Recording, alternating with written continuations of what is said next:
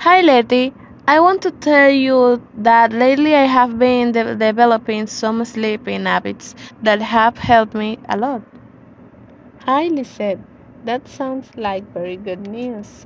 I also have some that I have been applying over time, and the result is wonderful.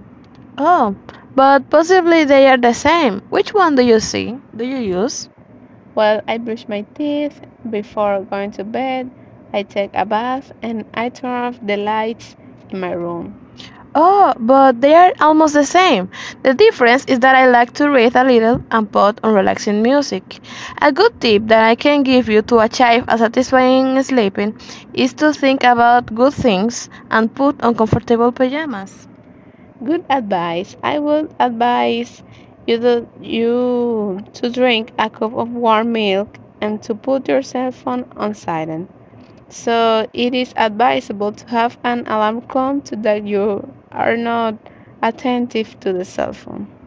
Oh, thank you, Letty. See you later.